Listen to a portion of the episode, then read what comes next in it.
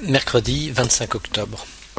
Eric est parti en randonnée aux aurores et je le rejoindrai le 1er novembre à l'Arbec de la baie américaine pour ce qui sera probablement une de nos dernières soirées dans ce chalet. Aujourd'hui, je vais transférer les films de mon caméscope vers les cassettes vidéo qui seront probablement les dernières que je ferai avant la fin de mon séjour. Jeudi 26 octobre. Le bateau pirate a repris la mer tôt ce matin, le plus discrètement possible. Après l'envoi aux autorités des différents rapports et comptes rendus relatifs à cet événement, j'ai enfin retrouvé ma tranquillité, et entre la philatélie et quelques interventions techniques, la journée est passée à toute vitesse. Vendredi 27 octobre. Temps pourri ce matin. Moi qui avais l'intention de travailler dehors, c'est raté. Changement de programme par conséquent, et dans un premier temps je vais remettre le nez dans mes baies radio, dont certaines ne sont plus utiles puis traitement de la philatélie cet après-midi. Et une journée de plus que je n'ai pas vu passer. Samedi 28 octobre. La neige qui est tombée pendant la nuit a été rapidement balayée par le vent violent, et ce matin, seuls quelques congères subsistent, disséminés dans les plus petits recoins des bâtiments.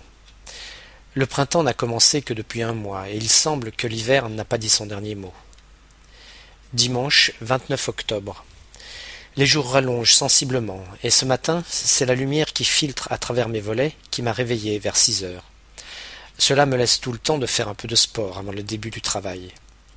Cet après-midi, j'ai fait un tour du côté de la pointe du Bougainvilliers pour observer les cormorans qui nichent à flanc de falaise.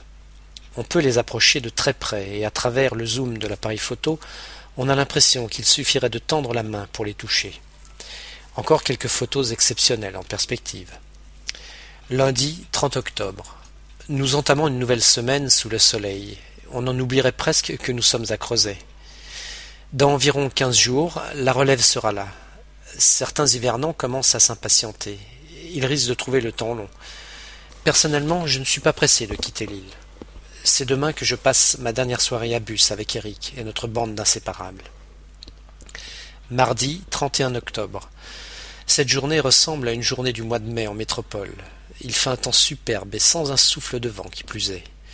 Je suis malheureusement bloqué à la station que je quitterai seulement ce soir pour me rendre à bus.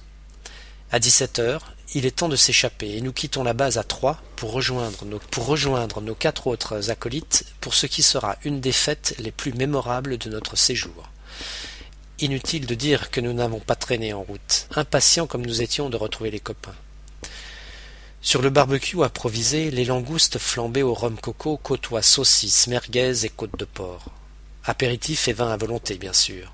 Une vraie orgie digne de celle que les nobles de la Rome antique avaient coutume d'organiser. Nous savons que les heures qui nous restent à vivre sur cette île sont comptées, et nous voulons les vivre pleinement et aussi intensément que possible. La nuit s'éternise donc, et si nous daignions nous accorder une ou deux heures de sommeil, ce n'est que pour avoir les idées suffisamment claires pour un rendez-vous important.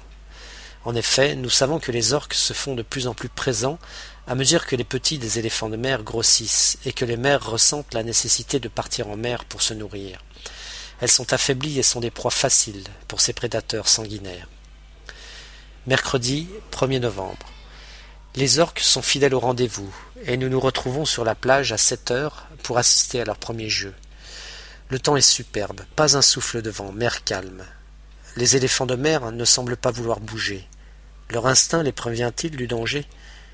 Les orques montrent quelques signes d'impatience. Ils patrouillent maintenant par bandes de deux ou trois le long de la plage et n'hésitent pas à s'approcher à moins de cinq mètres du bord. Stéphane, l'ornithologue, qui est fasciné par ces animaux, n'hésite pas à avancer dans la mer après avoir relevé les jambes de son pantalon et quitté ses bottes. Un des plus petits du groupe qui doit peser tout de même plusieurs tonnes, se montre le plus curieux et s'approche à moins de trois mètres de Stéphane. Nous ne sommes pas très rassurés. Après d'interminables secondes d'observation, en quelques coups de nageoire et ondulations du corps, l'orque regagne le large et rejoint son groupe. Comment ne pas quitter cet endroit sans avoir le cœur serré? Ce genre de spectacle si rare, nous n'aurons très certainement plus l'occasion d'y assister au cours de notre vie. C'est donc avec regret que nous reprenons le chemin de la base en début d'après-midi.